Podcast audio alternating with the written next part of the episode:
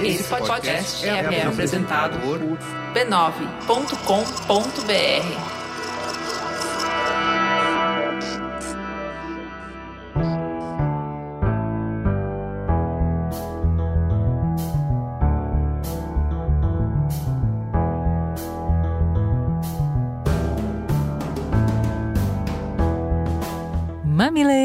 mamiletes, bem-vindos ao nosso exercício semanal de diálogo. Eu sou a Juva Lauer. Eu sou a Cris Bartz e você está ouvindo Mamilos, o podcast que faz jornalismo de peito aberto. Vem com a gente que hoje o papo é urgente.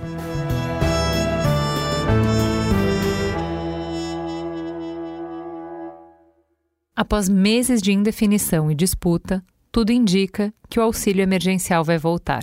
A ajuda de custo entregue pelo governo ao longo de 2020 se tornou a principal fonte de renda de famílias que ficaram sem emprego e sem perspectiva nessa pandemia. Ao longo dos nove meses em que foi pago, entre abril e dezembro de 2020, o auxílio emergencial passou por duas fases.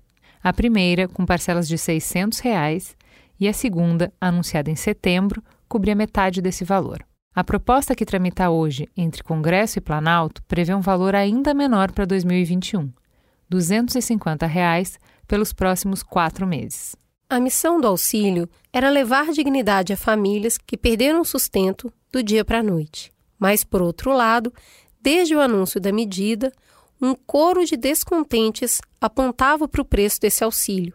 Uma rápida olhada no orçamento público revela que o governo não tinha como marcar com essa despesa por muito tempo. Tanto que o ministro Paulo Guedes apresentou lá atrás uma proposta de auxílio de 200 reais, que cresceu na Câmara diante da calamidade pública. Calamidade é a palavra-chave que tornou essa operação possível. Ao decretar estado de calamidade para o país, o poder público entende que não é o momento de contar moedas e acertar a máquina econômica. É hora de estender as mãos, deixar certas práticas de lado e tentar manter a população a salvo. No momento em que o número de mortes por dia é assustador, tendo o isolamento social como a única forma de prevenção, a palavra coube sem qualquer questionamento. Quando a gente está falando de famílias sem renda, de dificuldade de colocar comida na mesa, não são hipóteses, são histórias, são famílias, são vidas. E não é difícil conhecer essas pessoas. Por isso, a gente foi conversar com algumas delas para trazer quem precisa do auxílio para falar por si. Nossa primeira entrevistada conta para gente como o auxílio chegou onde tudo faltava: médico, informação, produtos e como a ajuda chegou na hora certa, antes de tudo desmoronar. Eu moro aqui no Amazonas, é um municípiozinho chamado Capiranga, na comunidade Rosa de Saron. Não é porque a gente mora aqui no interior também que a gente leva uma vida né, 100% tranquila. Claro que aqui é mais tranquilo que na cidade mas em termos financeiros era bem apertadinho. Como a gente recebe, graças a Deus, também o Bolsa Família, isso ajudava, né? Agora, o decorrer da pandemia ficou meio ruim, né? Porque a gente antes saía para plantar, para viajar e ficou meio difícil. Os beneficiários do Bolsa Família, do Oiapoque ao Chuí, foram os primeiros a receberem o auxílio. Esse auxílio emergencial veio automaticamente no nosso cadastro do Bolsa Família a gente passou a receber mais. Eu recebia 260 reais e mantinha eu, meu marido e meus três filhos. Depois que passou a receber, a gente já recebeu 1.200. Então, nossa, foi uma ajuda imensa. Foi muito, muito importante a ajuda que o governo deu. Uma das primeiras coisas que a gente aprende quando vai estudar economia é que ela funciona em cadeia. Quando você mexe numa ponta, a outra reage. Isso explica uma parte da relação entre auxílio emergencial e o aumento dos preços. São muitos fatores envolvidos, claro, tem a ver com exportação, valor do dólar, um monte de coisa. Mas não precisa ser economista para saber disso. A Thaisa sentiu na pele essa experiência. Tudo começou a aumentar em relação ao alimento que a gente compra o arroz, o feijão, o açúcar, o óleo, leite, teve muito aumento. Então, só com o nosso Bolsa Família a gente não teria aguentado não. E se não fosse o auxílio, a gente estava no aperreio. O problema é que com a pandemia se estendendo, a calamidade vai se aproximando da normalidade. E para sustentar esse estado, a gente precisa de planejamentos mais bem desenhados, de disposição política, mas também de dinheiro. Para atender a 67 milhões de pessoas que solicitaram o benefício, foram gastos 321 bilhões de reais, um valor que sozinho corresponde a 54% do que foi destinado para o combate à pandemia no ano passado. E foi assim que esse dinheiro ajudou gente como a Rosane, lá da Bahia, a estruturar um novo plano de vida, com a segurança de poder fazer mudanças profundas. Morava em Salvador há 32 anos e com o processo de pandemia tivemos que fazer algumas mudanças, porque com o comércio fechado ficou inviável a gente trabalhar e manter as nossas contas e as nossas despesas numa capital. Eu resolvi fazer uma mudança que foi para a cidade da minha cidade natal, que é Brotas de Macaúbas. Talvez essa seja a sua história. Ou talvez seja completamente oposto às escolhas que você fez ao longo do último ano. Mas é fácil se conectar com as ferramentas que a Rosane usou para tomar essa decisão. Creio que quem mora, quem tem familiares, mora em cidade grande, tem familiares nas cidades do interior, eu tenho observado né, muita gente fazendo essa mudança, esse retorno, onde a gente tem mais uma segurança emocional diante de todo esse quadro aí que deixou as pessoas bastante surtadas, né, por estar isolado muito tempo. E me sinto feliz hoje com todo esse processo de toda essa mudança, que não é uma coisa simples da gente fazer depois de tantos anos, né? É, me reencontrei em muitos aspectos internos, porque estando nas minhas raízes, a gente realmente se sente mais forte, a gente se sente mais criativa, a gente se sente mais segura. E com a nossa vida, a gente não tem espaço para descuidar dos aspectos práticos, enquanto passa por uma redescoberta linda dessa. Aliás, principalmente na pandemia, a vida é pagar o boleto que venceu ontem, com dinheiro que mal dá para o almoço de amanhã. O auxílio emergencial, na vida da Rosane, não foi o custeio de uma mudança de vida. Isso foi secundário. Foi a saída possível para operar com capacidade reduzida num espaço diferente da onde ela construiu sua vida. E mesmo assim, dizer que resolveu a vida das pessoas é exagero. Diante das dificuldades, eu acabei né, conseguindo receber o auxílio, me ajudou bastante, mas não cobria muito pouco das despesas que a gente tinha, porque uma despesa de uma casa, esse valor não dá para realmente dá para socorrer, mas não dá para pagar todas as contas. É, quanto ao sentimento, foi de gratidão, porque a gente paga tantos impostos e no momento que a gente precisou, a gente teve um auxílio mesmo, que é, o nome acho que cabe perfeito, não é algo que vai nos manter nem tirar a gente da situação de dificuldade, nem pagar todas as nossas contas, mas um auxílio que deu um socorro no momento bastante necessário. Nunca se gastou tanto com um programa social. E se não fosse a tal calamidade pública, seria impossível ter acesso a esse dinheiro. Mesmo que o nosso orçamento total seja nove vezes maior que o gasto com auxílio, ele já nasceu quase totalmente comprometido. Rolagem da dívida interna e externa, pagamento de salários e benefícios e outras despesas compõem a base das receitas obrigatórias do nosso orçamento. Não podemos deixar de pagar as dívidas, nem os salários ou aposentadorias. Para engessar ainda mais o bolo, a PEC 95 do teto de gastos congelou os investimentos do governo por 20 anos para que a gente tente acertar nossas contas nesse tempo. Ou seja, sem o estado de calamidade pública, apenas 126 bilhões de reais poderiam ser usados para investimento do governo federal no ano passado. Todo esse dinheiro equivale a um terço do que foi efetivamente gasto para fazer o auxílio emergencial acontecer. Ao descumprir essa regra, a gente está deixando de pagar outras despesas que, por lei, somos obrigados a pagar. Uma conta que, se a gente não pagar hoje, a gente tem que encarar em breve. Mas se não fosse isso, o que seria? Enquanto o auxílio impedia milhões de famílias de avançar na linha da miséria, ele produzia, indiretamente, resultados para a economia brasileira. Foi a ajuda de custo que dinamizou a economia e fez a queda do nosso PIB ser de 4%. Sem o auxílio, economistas projetavam um tombo de até 10%. Imagina perder esse tanto de dinheiro quando a gente já não tem dinheiro.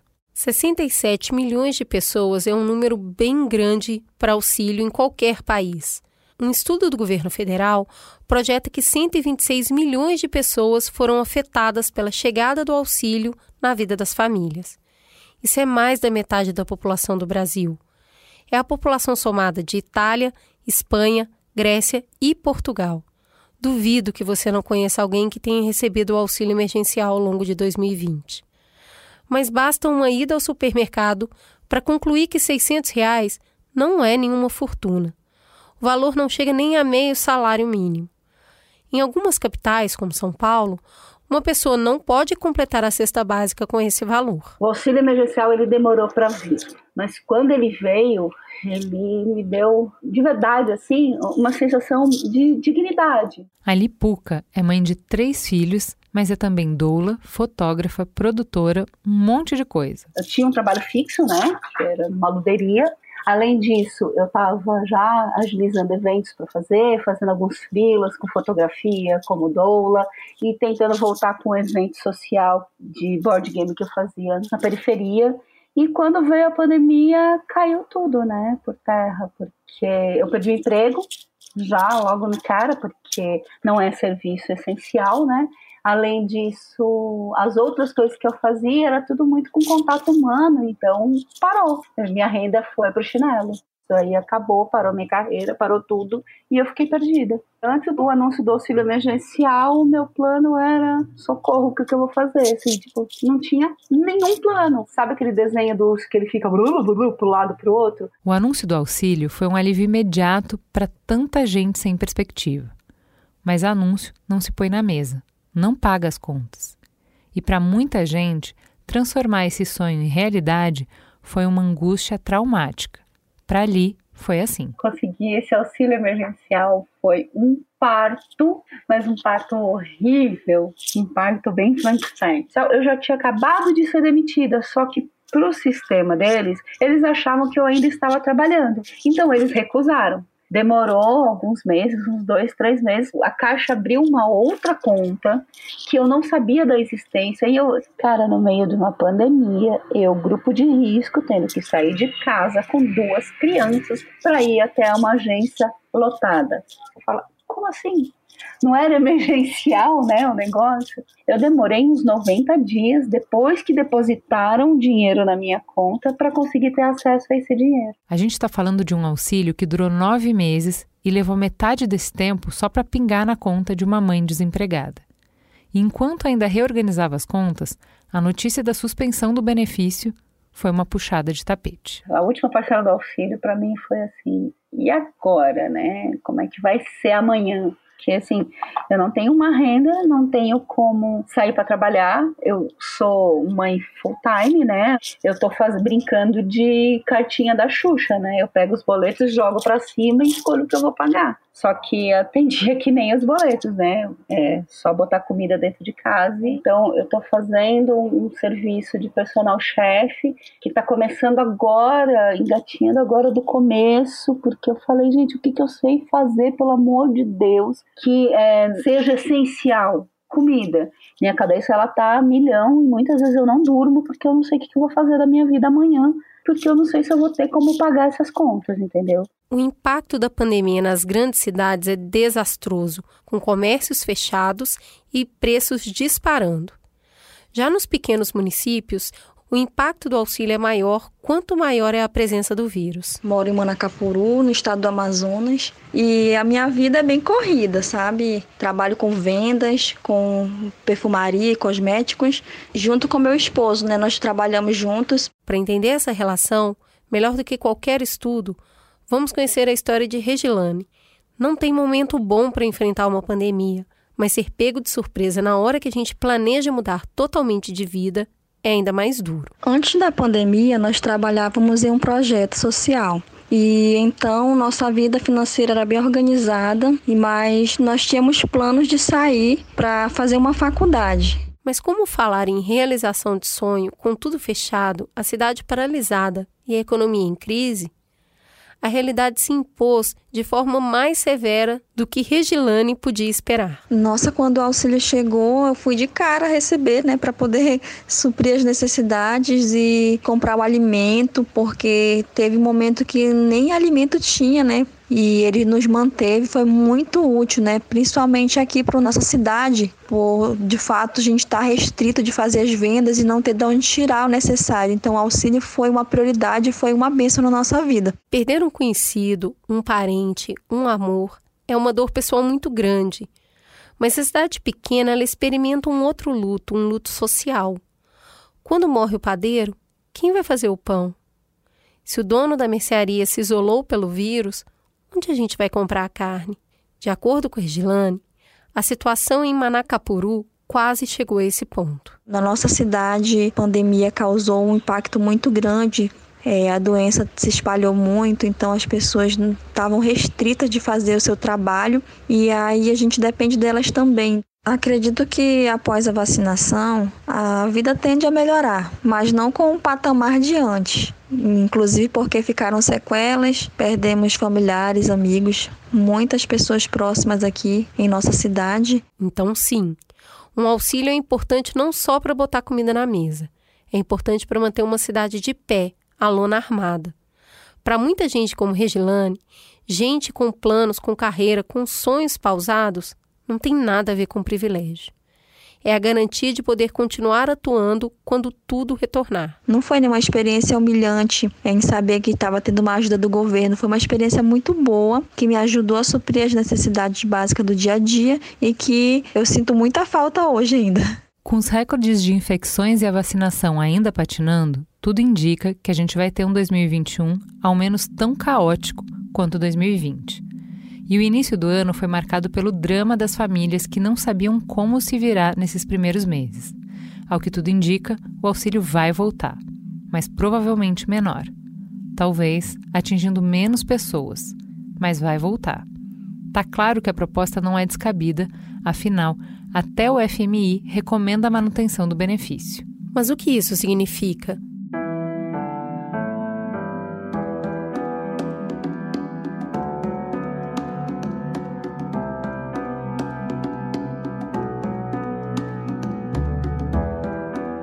Alguns analistas são críticos a essa renovação. Em um debate entre economistas, Armínio Fraga indicou que é um perigo o governo continuar se endividando, principalmente em uma situação sem data para acabar, como a pandemia. Ex-presidente do Banco Central, Fraga trouxe para a mesa o problema fiscal do Brasil, que historicamente caminha pelo limite do orçamento. Pode parecer meramente um desafio contábil, uma tecnicalidade, mas é muito além disso. Conforme o governo aumenta gastos, ele vai ficando mais pesado para o povo. Os impostos aumentam, os produtos ficam mais caros para a população e menos competitivos no mercado internacional. Além disso, cada vez que o gasto do governo é maior do que ele arrecada, é necessário pegar empréstimos e pagar juros por esse dinheiro que a gente gasta sem ter. No caso do Brasil, esse empréstimo é feito internamente mesmo. O governo emite títulos para captar dinheiro dos poupadores do país, pegando dinheiro agora e prometendo pagar no futuro com juros. Só que quando a conta nunca fecha, ano após ano, e o rombo só fica maior, a confiança dos poupadores no governo e em seus papéis fica abalada. Então, eles exigem juros maiores para se arriscar a investir em papéis do governo. O que, que eu tenho a ver com isso? Isso vira nosso problema porque esses juros que o governo paga são os juros básicos da economia. É a partir deles que se calculam os juros do seu crédito habitacional, do seu financiamento de carro, do cheque especial, do cartão. Com juros mais caros para as pessoas e para as empresas produzirem, a gente desacelera a economia. Tudo roda mais devagar. Quer dizer, menos emprego, menos renda, qualidade de vida pior para todo mundo. E não para por aí. Quando o governo perde a credibilidade, quando internacionalmente se acredita que ele não tem capacidade de honrar suas dívidas, diminui o interesse de investidores em colocar recursos aqui no país. Também dificulta acesso a linhas de créditos internacionais. E tudo isso enfraquece o desenvolvimento da nossa economia. É menos capital para a infraestrutura se desenvolver e as empresas crescerem. A gente vai ficando na lanterna do mundo. Para piorar, a moeda também vai perdendo valor. Isso encarece todos os produtos que dependem de importação, Essa é a preocupação de quem defende a responsabilidade fiscal. E daí, o teto de gastos é uma importante construção para se buscar essa responsabilidade. Mas há quem proponha outra abordagem. Alguns especialistas acham mais importante olhar para o efeito potencial do auxílio, de dinamizar a economia, de manter e gerar empregos, de desenvolver as famílias. Além disso, na ótica deles, o auxílio ser distribuído para uma parcela tão grande da população é uma consequência de um problema maior e anterior: a volta da fome e o aumento da pobreza nos últimos anos. A perspectiva desses especialistas é de que para construir uma nação próspera é necessário uma população próspera, e essa é uma das funções do Estado. Esses analistas defendem que se o auxílio não cabe no orçamento, a gente precisa mudar o orçamento.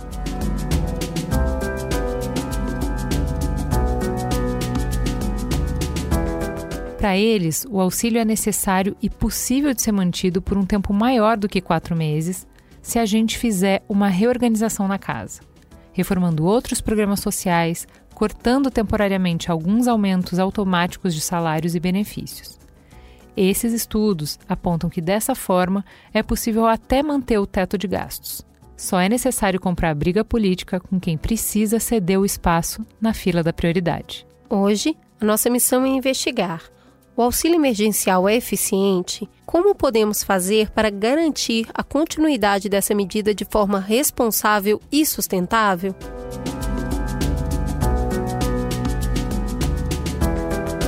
Para nos ajudar a responder essa pergunta, escutamos três especialistas.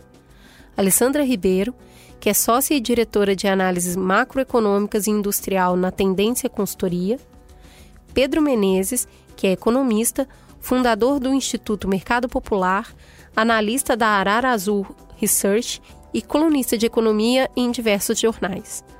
Por fim, Mônica Debole, que é professora e pesquisadora da John Hopkins University e PhD em economia, além de estudante de medicina.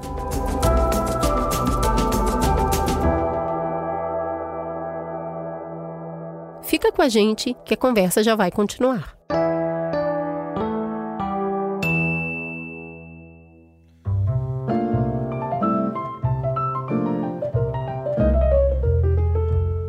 Hoje a gente quer falar com vocês sobre mulheres e poder. Por muito tempo, juntar essas palavras numa mesma frase parecia impossível.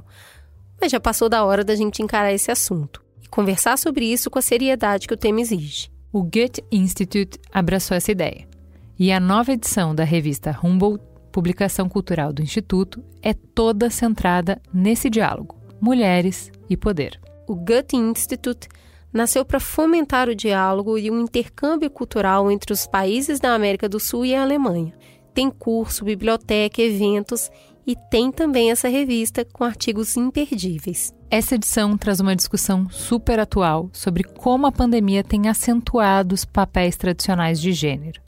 Tem também reflexões sobre o movimento feminista, sobre as avós como símbolo de poder, sobre o poder das influenciadoras digitais e muito mais. Quer saber onde as mulheres de comunidades indígenas do Brasil encontram as líderes de companhias na Alemanha?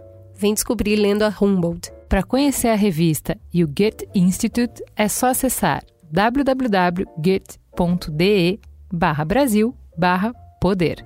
Goethe se soletra G-O-E-T-H-E.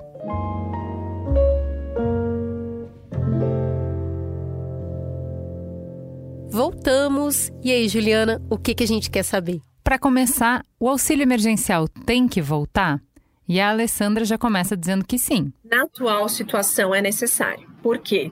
Porque a gente está com um quadro pandêmico extremamente complicado no país, né? Quando a gente olha número de casos, número de óbitos e principalmente nível de utilização de UTIs nas principais cidades, especialmente capitais. E Uh, essa situação requer, de novo, medidas de restrição, né, de isolamentos, lockdowns, e isso, uh, o que, que é na prática? Fechamento de atividades, então a gente pode voltar a ter demissões, ou redução de jornada com redução de salário, uma vez que o, o governo também que é prorrogar aquele programa BEM, que é um programa que chama de preservação do emprego. Então, diante dessa situação, faz sentido mesmo uma nova rodada de auxílio. O Pedro também concorda. O auxílio é necessário, é fundamentalmente necessário. Ah, e mais do que isso, porque por decisão do Estado as pessoas não podem trabalhar. Mesmo ignorando questões de justiça social, etc., que eu acho inteiramente legítimas, inclusive sou um fã das transferências de renda, acho que o Brasil deveria apostar muito mais nesse modelo, a experiência com Bolsa Família é espetacular, os resultados são ótimos, já tem muitos anos de literatura comprovando que isso funciona. E além disso, a gente tem basicamente muitas evidências de que o auxílio teve um bom impacto na economia em 2020, que o auxílio ajudou a economia a cair menos, que o auxílio salvou a vida de muita gente, permitiu que pobreza e desigualdade caíssem a níveis baixíssimos para o padrão brasileiro, mesmo durante uma pandemia. Então, assim, o auxílio foi um sucesso. Já a Mônica nos explica em que medida o auxílio é ainda mais necessário agora. O quadro no momento é de uma pandemia ainda completamente fora de controle, porém, com uma nova variante do vírus, essa que se chama P1, que surgiu em Manaus, que está se alastrando pelo país. Ela é duas vezes e meia mais transmissível do que as variantes anteriores que estavam circulando no Brasil. Duas vezes e meia mais transmissível é algo Assim, é difícil de dimensionar isso para as pessoas. É só imaginar o seguinte: se o vírus estava infectando em média duas pessoas, a cada pessoa infectada, duas eram contagiadas, agora o que a gente tem é uma situação em que a cada pessoa infectada, cinco podem ser contaminadas a partir dessa. Ficou bem claro que o auxílio precisa ser restabelecido. Mas essa é uma forma eficiente de investir o dinheiro público? No ponto de vista da Mônica, sim. Foi a única política, na verdade, bem feita no Brasil para lidar com a pandemia, mas foi muito acertada e foi, acabou sendo muito elogiada até. Foi motivo de elogios internacionais, assim, e de análises internacionais. Mas isso não quer dizer que não possam ser feitas críticas. Olha, olhando para trás, é claro que no calor do momento, eu me lembro quando o auxílio foi implantado, né? E começaram e começou-se a pensar ah, como vamos fazer os pagamentos e tal, e houve aquela confusão inicial, filas enormes nas portas da Caixa Econômica Federal no momento em que não podia haver fila porque a pandemia estava se alastrando, o vírus estava em ampla disseminação. Então, assim, de princípio, houve uma porção de falhas de execução do auxílio, pessoas que não, não, não deveriam ter recebido o auxílio receberam no início, é, enfim, foram falhas diversas. E no calor do momento, eu fui muito crítica dessas falhas, mas hoje, podendo olhar para o que foi feito e podendo olhar a forma como o auxílio emergencial afetou a economia, eu acho que o programa acabou sendo muito bom muito bom. As falhas de execução, as, as ineficiências é, geradas de início, pessoas que deveriam ter recebido, que demoraram a receber, muito disso era in, meio inevitável diante do ineditismo da situação mesmo. É uma situação inédita, era um programa de emergência, foi executado é, com muita rapidez, porque foi aprovado em abril de 2020 e já estávamos pagando o auxílio emergencial em maio, então foi realmente feito com uma rapidez muito grande. O Pedro e a Alessandra têm críticas mais estruturais. Agora, eficiente não. Eu não diria que ele é eficiente no modelo que foi feito. A gente fez um auxílio sem pensar direito em fiscalização, porque não tinha como naquela época tive evidências de fraude diversas. Se a gente for pensar, é uma porcentagem altíssima do gasto com previdência, é 10 vezes o gasto com Bolsa Família.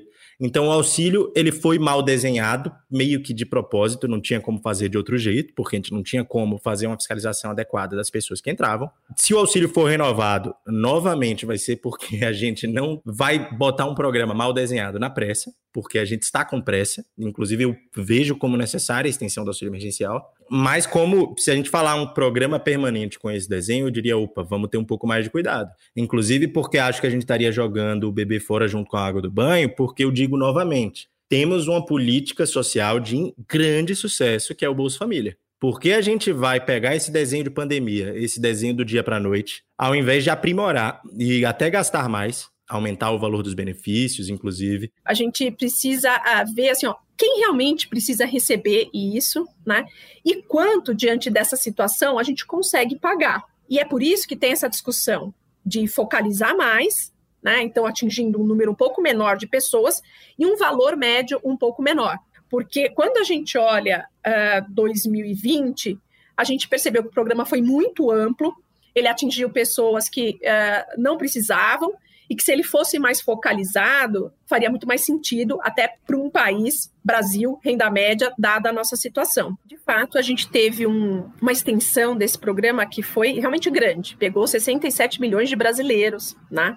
e o valor médio foi realmente expressivo. E o que, que a gente viu? Uma parte dessas pessoas realmente usou isso para sobrevivência, alimentação, remédios, né? E focou aí uma grande parte para esses segmentos de primeira necessidade. Mas também outros que tinham uma situação pouco mais um, confortável, talvez, aproveitaram esse auxílio também para comprar itens de móveis, eletrodomésticos, material de construção. Então, muita coisa veio junto.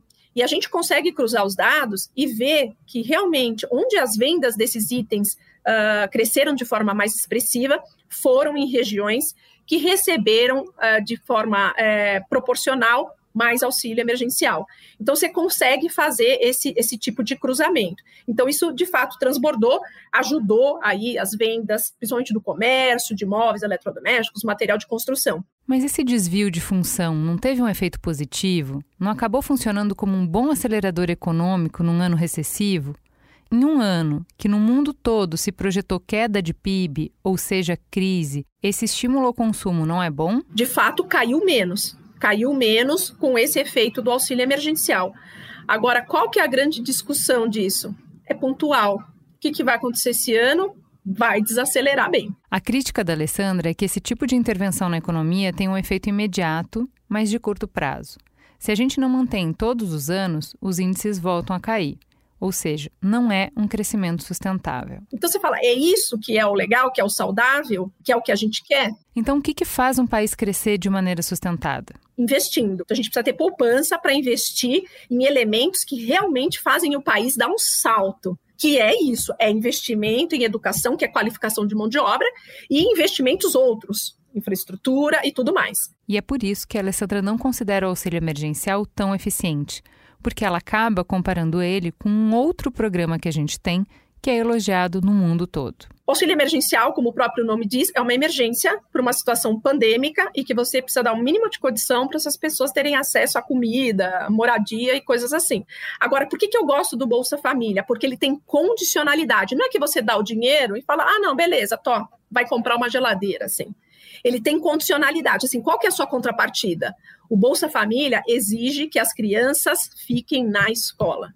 O Bolsa Família ele tem acompanhamento das pessoas, das mães, nos postos de saúde, vacinação, tem muitas coisas. O Pedro concorda. Desincentivo ao trabalho é muito pequeno, o impacto nas crianças indo para a escola é muito grande, as crianças ficam melhor alimentadas. É uma série, assim, quando a gente vai listar tudo que já descobriram de efeito positivo relativo ao Bolsa Família, a gente fica três horas de programa discutindo. É uma política social muito boa, a gente não costuma falar que o Estado brasileiro é bom em fazer as coisas, mas nisso aí a gente tem que falar. Mas se a gente compara o auxílio emergencial com outros tipos de auxílio que a gente oferece, ele é sim muito mais eficiente. Bom, o juiz que ganha lá seus. É, o teto é menor que isso, mas em geral ganha uns 50, 40 mil. Muitos casos ganham até mais. Tem ali sua esposa que eh, muitas vezes trabalha, ou se é uma juíza, um marido, ah, que vai trabalhar em outra coisa, muitas vezes vai ter uma boa renda, ou seja, vai ser uma pessoa que vive com uma dezenas de milhares de reais, pelo menos, muitas dezenas de milhares de reais. E essa pessoa receber ali um auxílio moradia, ela vai gastar em quê? Vai transferir para muitas vezes, ou vai transferir para uma conta XP, ou então pegar outro gasto e transferir, investir e fazer outra coisa que não vão vir para o consumo imediato. Uma pessoa mais pobre, principalmente num período de pandemia, né, e até estava falando dos depoimentos que deram lá, e muita gente falou, pô, foi muito importante para eu conseguir comer nesse período. As pessoas, em geral, gastam logo o dinheiro que elas recebem, e na medida que elas gastam, ela em geral tem menos acesso a crédito, as pessoas não conseguem fazer transferências intertemporais de dinheiro, poupar antes para no momento de pandemia uh, gastar o que poupou, as pessoas não conseguem fazer isso por diversos motivos, inclusive falta de renda. E o que acontece é que elas gastam. Elas gastam, aquilo ali vira dinheiro para o dono do mercado, aquilo ali vira dinheiro para o produtor, ele vira dinheiro em uma série de agentes econômicos Então, em 2020, inclusive, eu não vi exatamente uma medida precisa de quanto foi o efeito multiplicador do auxílio emergencial. Mas o que a gente viu, por exemplo, os dados de varejo reagiram muito rápido, reagiram muito rápido à pandemia. Quando a gente olha certos setores que têm contato com o consumidor final, esses setores é, muitas vezes foram bem. E eu diria, inclusive, que, de modo geral, se a gente for fazer expansões é, fiscais no Brasil, quer dizer, gastar mais, esse é um bom caminho, assim, tirar do topo da pirâmide e mandar um pouco para a base, inclusive porque o Brasil está com desemprego muito alto, tá com aquele cenário que os economistas chamam de hiato do produto muito aberto, né? O que é, que é isso? É o, a inflação nem sempre chega na meta, recentemente por outros fenômenos que a gente pode discutir aqui, mas não vem ao caso, começou a preocupar, mas nos anos anteriores não estava chegando na meta, o desemprego estava muito alto, os salários não estavam aumentando muito. Nesse tipo de cenário, em geral, você consegue fazer um estímulo à economia sem ter tantos efeitos colaterais. Diferente do que o Brasil fez em 2010, 2011, que estimulou a economia com o desemprego baixíssimo. Então faz total sentido, e eu diria que é um, um, modo de estimular a economia você tirar desse tipo de auxílio que vai para os super ricos e passar para o grosso da população. Ok, o auxílio é necessário, ele é mais eficiente do que outros gastos que fazemos, e dentro do cenário que a gente está enfrentando, mesmo os erros de distribuição não reduzem a importância do impacto positivo na sociedade e na economia. Mas se o governo já estava com as contas no vermelho, perguntamos para a Mônica de onde sairão os recursos para esse novo investimento. Vamos para o intervalo comercial. Na volta, ela responde.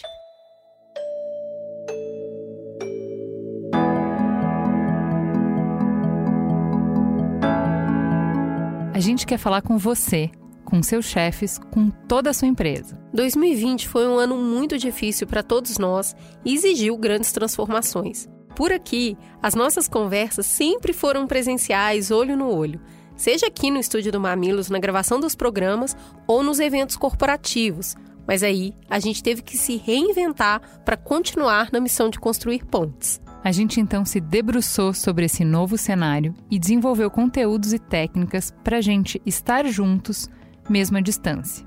Já fizemos mais de 30 eventos corporativos virtuais sobre diferentes temas e a gente pode afirmar com tranquilidade: ouvir e ser ouvido é ainda mais fundamental atualmente. Então, especialmente para março, que é o mês dedicado à reflexão sobre os direitos das mulheres, a gente organizou conteúdo sobre liderança feminina, maternidade e carreira, saúde da mulher, estereótipos de gênero e vários outros assuntos para acolher inspirar e refletir junto com todos os colaboradores sobre qual empresa e sociedade a gente pode construir. Temos um convite então? Fica a gostosa sensação de promover mais conversas importantes. A gente aguarda o contato de vocês no e-mail mamilos@b9.com.br. A gente se encontra aí na sua empresa.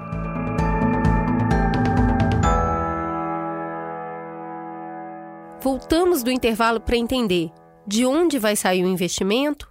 A Mônica nos responde. O dinheiro vai sair de mais dívida pública. Não, não tem como colocar de outra forma. É emissão de dívida. O governo vai emitir mais dívida, vai acabar tendo sim uma razão de dívida PIB mais elevada e vai ter que consertar isso lá na frente. Porque, de novo, aqui o imenso dilema é: se a gente nada fizer para preservar as contas públicas, pessoas vão morrer. Se a gente fizer a gente consegue salvar vidas e sim a gente cria um problema fiscal adicional para nós. Mas é muito mais, mas um problema fiscal você resolve. Mortes em massa, pessoa morreu, acabou. E é esse aumento da dívida pública que tem gerado tantas discussões em torno da volta do auxílio. Por que, que esse debate é tão importante? O Pedro nos conta. Bom, basicamente porque a economia tudo é interdependente. Então, se você puxa dali, aperta daqui, é como o corpo humano. Se você está com um músculo curto, outro músculo vai numa posição errada e você vai acabar colocando uma coisa que não tem nada a ver. Às vezes você está com o músculo da perna curto e o ombro fica meio curvado. É a mesma coisa com a economia. Quando você gasta muito mais do que você tem, essa é uma das vias mais comuns que a gente tem, inclusive na história do Brasil. Tem pesquisas muito sérias que mostram que o período de hiperinflação foi muito associado a contas públicas descontroladas e progressivamente descontroladas, né? Então, a gente tem esse problema de inflação que também surge tanto a curto quanto a longo prazo, como aconteceu lá atrás com o Brasil, que passou algumas décadas seguidas tentando adiar o problema e acabou sem ter uma moeda minimamente crível. Para além da teoria, existe um histórico que nos assombra. E é isso que nos relembra a Alessandra. Nós aqui no Brasil, nós temos já um bom histórico desde a década de 80 de aumento de gastos. E esses aumentos de gastos sem muitas reflexões, ou seja, são gastos que realmente valem a pena ser feitos e ser, serem feitos dessa forma, eles estão atingindo os objetivos pensados. Então nunca se teve muito essa reflexão e a opção sempre, ó, vamos lá, gasta um pouquinho mais, gasta um pouquinho mais. E aí a outra perna era coberta como, né? Assim, como bancar esses gastos? Aumentando a arrecadação. Então, especialmente desde a década de 80, a gente veio aumentando impostos, arrecadação para bancar esses gastos maiores. E aí a gente teve momentos críticos, né, momentos bastante críticos, que esse tipo de aumento de gastos foi muito magnificado e sem essas devidas reflexões. E essa situação toda nos deixou num, num quadro muito complicado em termos de endividamento e os gastos lá né, todos em cima da mesa sendo realizados e uma grande parte deles gastos obrigatórios. Ou seja, que tem que realizar. Agora não dá para voltar atrás e falar, olha, não vou fazer, não vou pagar aqui funcionários, eu não vou pagar aposentadoria, eu não vou pagar saúde, eu não vou pagar educação, né? Não dá. Então, uma grande parte é gasto obrigatório. E aí a gente chegou numa situação tão complicada que você fala, olha, a gente vai ter que começar a colocar alguns limites aqui nesse gastos, nesses gastos. E aí veio a ideia do teto. E qual foi a ideia do teto? Ó, deixa eu colocar um limite e aí, a partir desse limite, a gente vai forçar a discussão do que é, assim, do que onde a economia ou a sociedade brasileira melhora, onde a sociedade brasileira quer gastar, onde ela acha que é prioridade gastar. A gente vai forçar essa discussão. E aí, ó, a prioridade é o quê? É saúde? Então, ótimo. Então, vamos rever os outros gastos. No outro ano, a prioridade é educação, então vamos rever aí os outros gastos. Então, o teto, ele tem essa função, a partir do momento que você põe o um limite, você força essa discussão sobre os gastos. E eu acho que essa é a, a beleza aí do teto. Essa é a beleza. É a gente conseguir falar: olha, como sociedade, eu quero priorizar esses e esses gastos em detrimento desses, e vamos fazer as escolhas.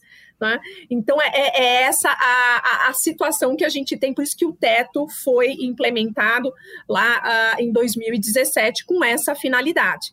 Agora, o que, que acontece? Esse teto, né, ele acaba impondo aí, ele, ele, é um, ele é duro, ele é duro. E ele impõe escolhas difíceis. E fazer escolhas difíceis em momentos como, os no, como o atual é, é complicado. A Mônica discorda dessa leitura tão ortodoxa do cenário e do impacto do crescimento do déficit público na credibilidade do país em um ano de pandemia. Tem uma diferença agora grande que é a seguinte: todos os países, todos, sem exceção, todos estão tendo um extraordinário crescimento do déficit público. Então, assim, a gente não está vivendo uma situação em que o Brasil vira uma espécie de ponto fora da curva, porque o nosso déficit é muito mais elevado do que o dos outros. O que é o conceito de déficit? O conceito de déficit é receita menos despesa. Esse déficit aí, em tempos de normalidade, se ele excedesse, digamos, uns 4%, a gente inevitavelmente entraria numa zona de grande desconforto e, e de falta de credibilidade em tempos de normalidade, tá? Só que nós não estamos em tempos de normalidade. Então, esses 4% do PIB, hoje, eles perderam, isso não, é não serve mais como referência, porque todos os países estão com déficit, estão com essa medida de déficit, tá? receita menos despesa, sem os pagamentos de juros da dívida, muito mais altos do que esses 4%. Isso vale tanto para países ricos quanto para países emergentes. Embora o nosso déficit esteja bastante alto, a gente está ali mais ou menos no miolo junto com uma porção de outros países. É verdade que a gente está no miolo, mas tendendo a sair dele. Então a gente está meio que apontando para ficar um pouco diferente dos demais, para ficar com um déficit um pouco mais elevado do que os demais. Mas isso não chega ainda a nos colocar exatamente numa situação de risco. Eu acho que hoje a questão é menos quantitativa e mais qualitativa. Então, é mais assim: se houver uma percepção de que o governo está gastando e, portanto, criando um déficit por razões que não tenham a ver com a pandemia, o governo vai ser visto e o Brasil vai ser visto como irresponsável e vai perder credibilidade por essa via. Ou seja, dito de outro modo, desde que esteja muito claro para todos que o déficit está aumentando por causa dos gastos prioritários com auxílio emergencial e com saúde, isso não nos causa um problema. Então, nós, nós não temos necessariamente um problema em ter um déficit maior, se tiver muito claro para todos que esse déficit maior se deve ao combate à pandemia, ao combate a essa situação emergencial. Se a gente recair para o lado do populismo, a gente perde a credibilidade num segundo. Isso é muito fácil de ver. É muito fácil de ver e muito fácil de acompanhar. Então, as perguntas constantes são: por que, que o Brasil não está conseguindo controlar a pandemia? Por que, que a pandemia está tão fora de controle no Brasil? Por que, que essas novas variantes do vírus estão surgindo no Brasil? Por que, que não tem medidas de lockdown no Brasil? Por que, que o presidente da República não faz alguma coisa? Então, as perguntas vêm muito nessa linha e a perda de credibilidade, portanto, vem disso, de uma percepção de que o Brasil não está fazendo absolutamente nada para conter a pandemia, enquanto todos os países estão fazendo um esforço. E hoje, então, isso está mais visível ainda porque os países começaram suas campanhas de vacinação, estão fazendo um esforço para preservar suas populações e o Brasil começa a aparecer como um risco para o resto do mundo, na medida em que não controla a pandemia e, assim, permite que novas variantes surjam que podem vir a infectar o resto do mundo outra vez. Então, a percepção de irresponsabilidade, de falta de credibilidade, está muito atrelada à conduta brasileira em relação à pandemia, de um lado. De outro, tem uma percepção igualmente pessimista em relação ao Brasil, que está relacionada às políticas ambientais. A percepção de falta de credibilidade do Brasil não está vindo nem do nosso déficit, nem da nossa dívida, embora essas sejam preocupações que têm que estar tá conosco sim. Mas a percepção ruim do Brasil está vindo da má conduta em relação à pandemia ou da não conduta, né? Porque não, nada está sendo feito, e das políticas ambiental brasileira, que hoje está casada com a pandemia. Então quer dizer que se a gente gastou mais no ano passado e os juros não aumentaram e a inflação não cresceu além da meta, isso quer dizer que a gente não precisa temer esse desequilíbrio nas contas?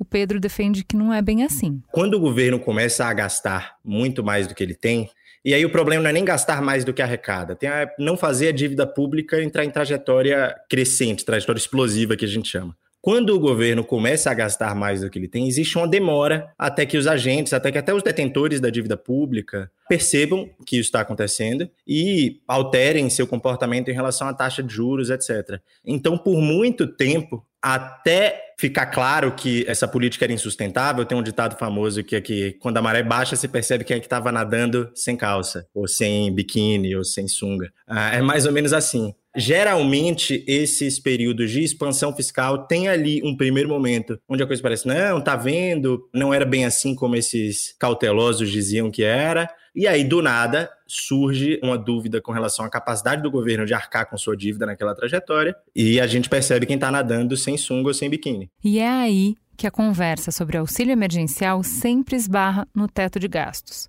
E a Alessandra vai nos explicar por quê. Países que conseguiram essa trajetória favorável, benigna, né, de crescimento e de uh, geração de renda e tudo mais, que viraram países ricos, foram países que conseguiram investir. Investir muito em quê? Educação e outros tipos de investimento, capacidade produtiva, infraestrutura. Esses foram os países que deram certo. Para investir, você precisa ter poupança. Se você gasta tudo pagando juros, você não vai ter poupança para investir em educação, né, para ter pensando num trabalhador qualificado, não vai conseguir investir em infraestrutura, não vai conseguir investir no sistema de saúde. Então você está vendo, você tem todo uma, um encadeamento e aí a gente fica um país pobre porque a gente não tem recurso para investir nisso, aí a gente não consegue crescer e isso perpetua a nossa situação aqui de país uh, de renda média, né? Um país de renda média que fica nisso e não consegue sair disso. E aí você fala, ok, é importante? É super importante. Então, como a gente faz caber isso no orçamento? O que, que a gente tem que reduzir do outro lado? Que é essa ótima discussão que o teto impõe. O teto força essa discussão que é isso, essa foi a grande finalidade do teto, é forçar essa discussão. A gente quer o auxílio, quer a bolsa, beleza. Então, onde a gente vai mexer para ampliar a bolsa? Mas o Pedro nos explica que afirmar que o teto de gastos é importante não quer dizer que ele não possa ser discutido. Eu não sou contra qualquer mudança no teto de gastos. Tem um amigo meu que fala: teto não é totem, então não, tem que ficar, ah, deixa o teto de gastos, vamos fazer tudo para cumprir. Ele tem que existir, mas ele não precisa necessariamente ser fixo. A gente pode rediscutir de acordo com as necessidades do momento, é isso? É isso com a complicação. Se a gente rediscute uma regra o tempo inteiro, a regra perde credibilidade. Então, o desenho da nova regra, um, não pode ser liberou geral, ah, a gente pode gastar o quanto a gente quiser, porque claramente os problemas que eu citei podem vir com força se a gente tiver esse tipo de atitude. Agora, o Brasil está num momento muito complicado, porque tem demandas sociais urgentes a gente está começando a perder a mão nessa linha da política fiscal. Está começando a surgir a curva de juros, quer dizer, os juros esperados cresceu para todos os prazos, cresceu para daqui a seis meses, os juros esperados negociados a mercado, etc., cresceu daqui a dez anos. Então, isso é um acontecimento que a gente teve agora. O Bolsonaro não ajuda, porque ao invés de impactar a taxa de juros com algum tipo de discurso sobre auxílio emergencial, ele faz isso botando general na Petrobras. Então, eu não acho que a gente tem que evitar a rediscussão do teto. Eu acho que a gente precisa, se rediscutir o teto, pensar muito bem no que isso vai gerar na credibilidade do Brasil, na credibilidade da política fiscal brasileira. A posição da Mônica é de crítica completa à rigidez do teto que temos hoje. Eu sou uma crítica perene do teto de gastos que a gente fez. Não pela noção do teto. É, a noção de ter um limite para os gastos, ela é muito válida. E ela, inclusive, é algo que já foi utilizado, continua sendo utilizado por vários países. Tetos de gasto é uma espécie de regra fiscal que vários países têm, e ou já tiveram ou continuam a ter. O problema do teto de gastos não está na palavra teto, nem na palavra gastos. O problema do nosso teto de gastos está em como ele foi criado e desenhado.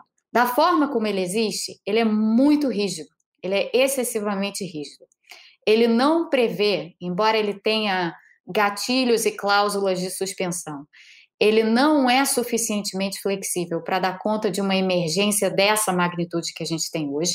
E para além disso, como ele na verdade não permite modificações pela forma como ele foi criado, ele não está nos servindo mais nesse momento. Isso significa que a gente pega e joga fora? Não. Isso significa que a gente pega e modifica. Ok.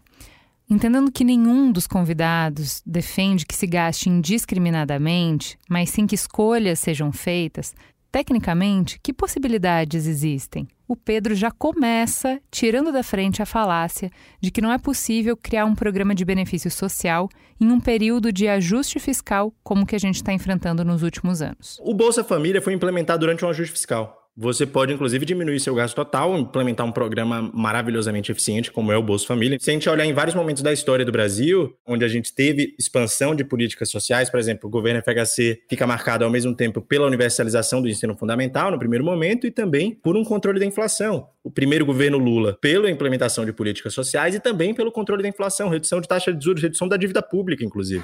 Então eu não vejo de modo algum essa oposição. E a Mônica nos apresenta algumas alternativas de como fazer. Quais são os efeitos que nós queremos hoje? Quais são os gastos prioritários no Brasil hoje? São gastos em duas áreas: proteção social, com auxílio emergencial que a gente precisa refazer, e saúde, porque a gente tem não só uma pandemia descontrolada em curso, mas a gente tem uma campanha de vacinação para tocar e temos, inclusive, que comprar mais doses de vacinas para podermos vacinar a população, porque hoje nossas doses são insuficientes. Então, essas são as duas áreas prioritárias, é aí que a gente tem que gastar.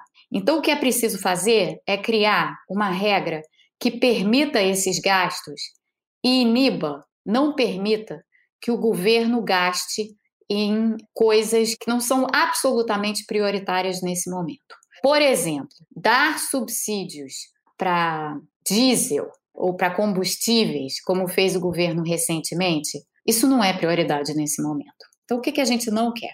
A gente não quer gastos com emendas parlamentares que vão para construir ponte de lugar nenhum para lugar algum. Esse tipo de coisa a gente não pode ter. A gente não pode ter aumento de salário, principalmente nos altos cargos dos, dos, funcionários públicos que recebem mais. A gente não pode ter aumento de salário de funcionalismo público nesse momento, principalmente super salário. A gente não pode é, fazer uma porção de despesas que afetam determinados grupos de interesse na sociedade, mas que não nos, nos ajudam a dar conta das prioridades do momento. Então, o momento tem que ser um de foco estrito na saúde e no auxílio emergencial.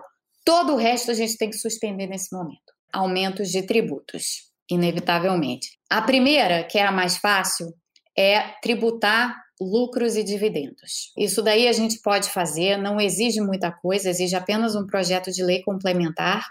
É, o Brasil é um país um pouco anacrônico, um pouco não bastante, porque nós não tributamos é, dividendos em particular, lucro a gente até tributa, mas dividendo a gente não tributa.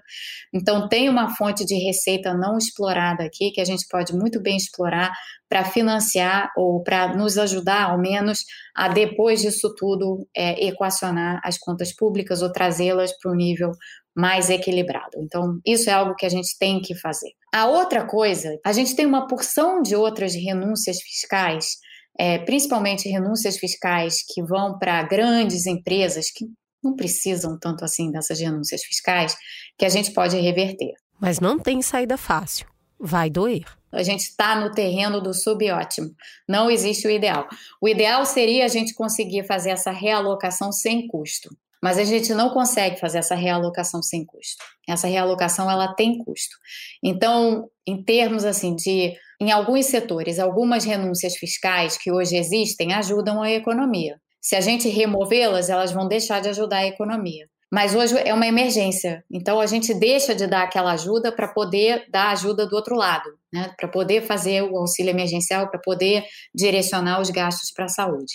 Então a gente está tá trabalhando nesse terreno entendeu? A gente não tem como evitar um custo. A gente, os custos estão dados. O que a gente está fazendo é não só relocando recursos, mas redistribuindo custos. O Pedro não só concorda, como dobra a aposta. Para longo prazo, eu acho que a gente tem que se preocupar muito mais com as contas públicas, porque a gente aí vai poder fazer uma negociação. A gente vai ter tempo para negociar enquanto sociedade. E quando a gente tem tempo para negociar enquanto sociedade, existem várias cartas na mesa. Eu acho que quase todo o orçamento poderia ser rediscutido para a gente é, expandir uma, uma política dessas. E até mesmo um outro aumento de impostos, melhor de, bem desenhado, principalmente se vier com a reforma estrutural que eu estava falando. Aí dá para a gente discutir isso com mais facilidade também. Se tiver receita nova, faz sentido, às vezes, colocar. Mas pelo lado da despesa, eu acho que basicamente todo o resto do orçamento tem um efeito inferior ao Bolsa Família, assim. Um efeito menos benéfico para o país como um todo do que o Bolsa Família. Para Alessandra, essas negociações difíceis, elas só são possíveis se a gente pensar no país que queremos construir,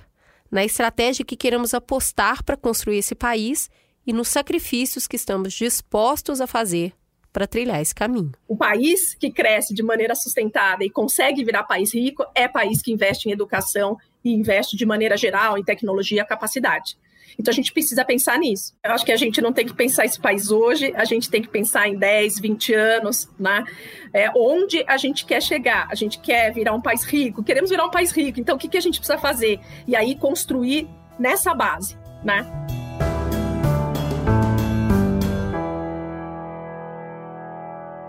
E aí, Cris, com tanto, tanto, tanto conteúdo, você tem ainda alguma síntese para acrescentar? O que, que você aprendeu dessa jornada toda? Um monte, né? Aprendi um monte. Mas principalmente que a gente tem é, excelentes economistas no Brasil. A gente sempre elogia corpo técnico aqui, né? Então, aqui para fazer isso mais uma vez. A gente tem produção de dados, pensamento, intelectualidade, produção científica de altíssima qualidade. Mas o que, que eu particularmente enxergo em todas as conversas que a gente fez e que a gente acompanhou acontecendo em outros canais? A gente tem um grupo de economistas que fez muito pelo Brasil, numa época extremamente amarga, que foi de hiperinflação, de uma moeda hiper desvalorizada, e trabalharam com afinco para organizar essa situação. Venceram um monstro gigantesco, né? Que é, Exato. é inclusive admirado no mundo inteiro. O, o horror que a gente passou é ensinado em escolas de economia do mundo inteiro, de tipo, isso é o pior cenário que você pode chegar. Mas a solução que a gente teve para esse problema também é ensinado como um como uma referência, né? Em termos até de criatividade, foi bem inovadora. É muito bom. Só que aí a gente chega nos dias atuais e a gente tem esse trauma, né? A gente lembra onde quebrou. Então esse trauma, eu, o, que eu, o que eu entendi do que a gente conversou aqui, é difícil que você seja arrojado quando você tem uma parte que já foi quebrada. Então é o medo de quebrar de novo. E aí a gente limita muito os sonhos, limita muitas possibilidades. E quando a gente está falando de sonho, não tem nenhuma irresponsabilidade nisso. É mirar no que é o ideal para chegar pelo menos perto dele. Então a gente já parte do não vai dar para fazer. Nossa, é muito difícil. Não só, né? É mirar no ideal para que você tenha força para fazer os sacrifícios e os esforços que você vai ter que fazer para se encaminhar para esse lugar né? O barco nem mira para esse lugar porque ele já está no lugar do é impossível, não dá para fazer. Isso aí já se tentou outros momentos, nunca conseguimos. Isso está posto, isso é direito. Então são realmente não é sobre ignorar os entraves, é sobre olhar para eles e entender que também nunca vivemos uma pandemia. Então, o ineditismo do momento, ele minimamente tem que te dar a coragem necessária para fazer o inédito, fazer, tentar mover, unir para o inédito. Então, eu queria muito ver toda essa classe de pessoas com extrema capacidade, com a cabeça branca que a gente tem para resolver os problemas e com a ousadia de quem está na ponta do, do campo acadêmico e científico hoje se unir para desenhar esses números, para realmente saber o que a gente realmente precisa, realocando recursos e realocando custos. Sabe, a gente fica brincando aqui, toma aqui a caneta e faz essas contas como se não houvesse a política. Eu realmente gostaria que eles fizessem as contas como se não houvesse a política, para a gente pelo menos ter o plano. O plano está aqui. E aí, Juliana, se a gente conseguisse vir da minha parte aqui, unir todos os economistas num grande acordão e fazer um bom plano, encontrando os números, que mais a gente precisaria? E aí a gente vai para uma outra ponta, né? Porque no geral, e não é só no Brasil, no mundo inteiro, a gente passa por um momento de grande descredibilidade da política como um todo e dos políticos, né? Então a política representativa em crise. É, e aí, num programa como esse, a gente vê como é fundamental que a gente tenha políticos não só competentes, como muito comprometidos. Porque esse plano que os super economistas da crise desenharem, arrojados, é, é, é, inovadores, a gente vai precisar quebrar muitos ovos para fazer essa omelete. Né? Então a gente vai precisar mexer no pacto social inteiro. Em muitas coisas que são direito adquirido, em, em muitas certezas que a gente tem, vai doer para muita gente. E aí a gente precisa dessa mediação, a gente precisa que os políticos façam o trabalho dele, que, deles, que é justamente pegar as tensões sociais e encontrar respostas para isso, que vão ser necessariamente diferentes das respostas técnicas. E é isso que a Cris já elogiou a Mariana Varela é, por colocar. A gente não tem que achar ruim que as decisões não sejam técnicas, elas sejam políticas. Porque quando a gente sai do, da planilha, do PPT, dos economistas da Cris, e a gente passa pelos políticos, a gente tem o tempero da realidade, dos afetos, dos desejos, das forças. Então, isso é um trabalhão e é um trabalho muito importante, muito necessário e que precisa acontecer e que precisa ser feito com competência. Então, a gente não se move em direção a um futuro melhor meramente por ter ideias boas. A gente se move em direção a um futuro melhor quando a gente consegue mediar as tensões que existem na sociedade, as ambições que existem, os medos que existem, para conseguir apontar para um caminho que minimamente é melhor do que o que a gente está hoje. E aí precisa de muita conversa e muita transparência, de mostrar um amplo plano e mostrar como ele atinge cada um em alguma esfera. Porque se hoje você virar e falar, não vou dar subsídio para o diesel, é, os caminhoneiros param. Mas se você falar, eu vou tirar um pouquinho aqui, esse subsídio eu vou cortar aqui, mas eu também tô cortando aquele ali. E eu tô ampliando a arrecadação ali no simples. Todo mundo vai chorar um pouquinho, mas você sente que tem transparência e está acontecendo com todo mundo. Então a gente precisa dos políticos justamente hoje para chegar e falar: tá vendo esse plano aqui? A gente é capaz de fazer. A gente pode fazer um acordo social para chegar nesse lugar. Uma ponta não funciona sem a outra.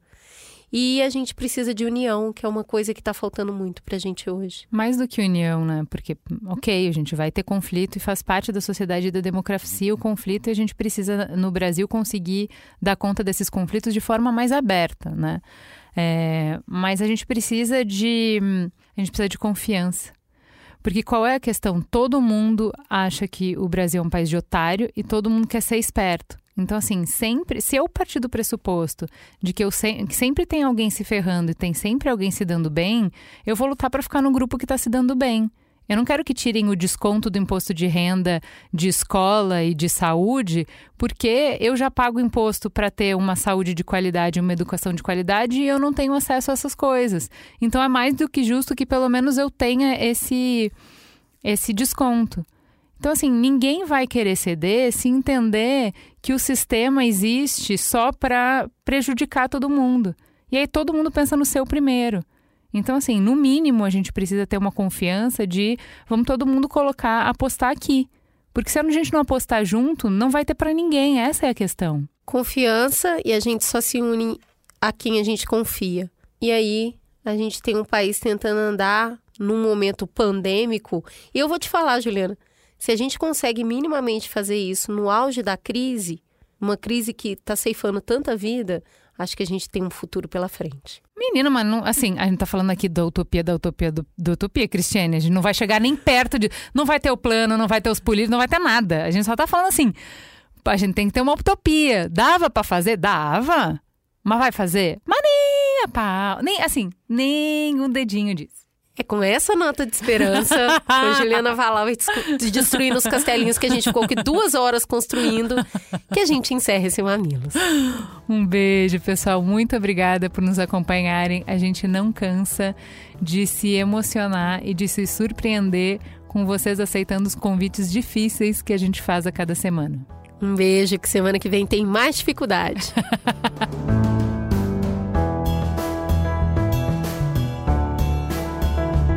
Mamilos é uma produção do B9. Eu sou a Cris Bartz e apresento esse programa junto com Juva Lauer. Para ouvir todos os episódios, assina aqui o nosso feed ou acesse mamilos.b9.com.br. Quem coordenou essa produção foi a Beatriz Souza, com pesquisa de pauta realizada por Iago Vinícius e Jaqueline Costa. Nos programas de história, a curadoria e o roteiro ficam a cargo da Deia Freitas. A edição do episódio ficou a cargo de Mariana Leão e as trilhas sonoras de Andy Lopes. A publicação dos programas fica por conta do AG Barros. A identidade visual do Mamilos é trabalho de Johnny Brito e as capas da Elo D'Angelo. O B9 tem direção executiva de Chris Bartz, Juva Lauer e Carlos Merigo. A coordenação digital é de Pedro Estraza, Lucas De Brito e Beatriz Fioroto. E o atendimento em negócios é feito por Raquel Casmala, Camila Maza e Thelma Zenaro. Você pode falar conosco no e-mail mamilos@b9.com.br e conversar conosco nas nossas redes sociais @mamilospod.